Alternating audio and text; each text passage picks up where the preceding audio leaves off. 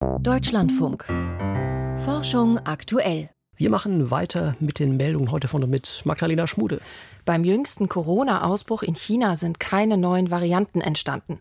Zu diesem Schluss kommen chinesische Wissenschaftler im Fachmagazin The Lancet. Für ihre Studie hatten sie Genomdaten von gut 400 Corona-Infektionen ausgewertet, die während des Ausbruchs im November und Dezember in Peking nachgewiesen worden waren.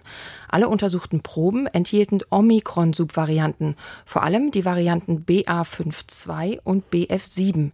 Diese beiden Virustypen machten demnach Ende 2022 mehr als 90 Prozent der Fälle in Peking aus. Neue, bisher unbekannte Varianten wurden nicht gefunden. In China waren Anfang November fast alle Corona-Maßnahmen ausgesetzt worden. Zuvor galten drei Jahre lang strenge Infektionsschutzregeln. In den letzten 300 Jahren ist weltweit ein Fünftel aller Feuchtgebiete verloren gegangen. Dazu gehören Moor- und Auenflächen sowie Sümpfe, Ried und Marschland. Besonders stark ist der Rückgang laut der Studie eines internationalen Forschungsteams in Europa, den USA und China. Die Forschenden hatten dafür aus 154 Ländern Daten zur Umwandlung von Flächen ausgewertet. Ihre Ergebnisse stellen sie im Fachjournal Nature vor. Besonders häufig werden Feuchtgebiete trockengelegt, um auf der Fläche Landwirtschaft betreiben oder sie bebauen zu können. Auch die Umwandlung in geflutete Reisfelder kommt häufig vor. Astronomen haben am Rand unseres Sonnensystems einen Ring entdeckt, den es eigentlich nicht geben dürfte. Denn der Ring um den Zwergplaneten Quaoar befindet sich außerhalb der sogenannten Roche-Grenze. Jenseits dieses Bereichs bilden Staub und Eisbrocken keine Ringe mehr um einen Planeten, sondern ballen sich zu kompakten Trabanten zusammen. Denn die Gezeitenkräfte wirken dort nicht mehr stark genug, um das zu verhindern. So zumindest bisher die Annahme.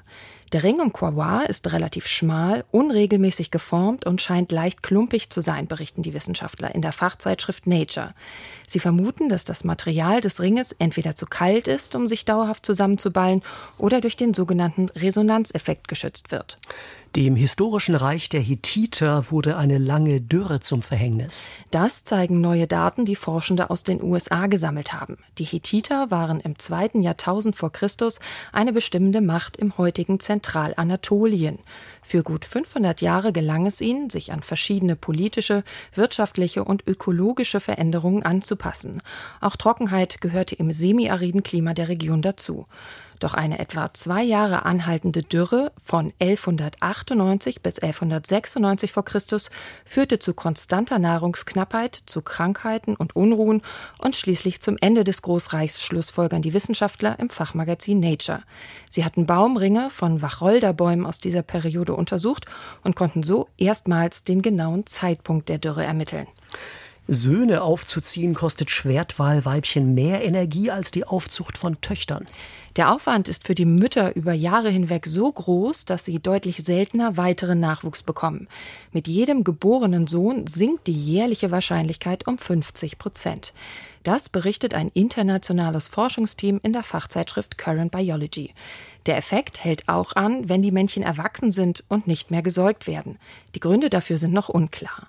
Eine mögliche Erklärung, weil Töchter in der Gruppe zu Konkurrentinnen für die Mütter werden, bevorzugen diese ihren männlichen Nachwuchs und kümmern sich intensiver um die Söhne. Für die Studie hatten die Wissenschaftler eine Schwertwalpopulation im nordöstlichen Pazifik untersucht. Vielen Dank für die Meldung. Magdalena Schmude war das.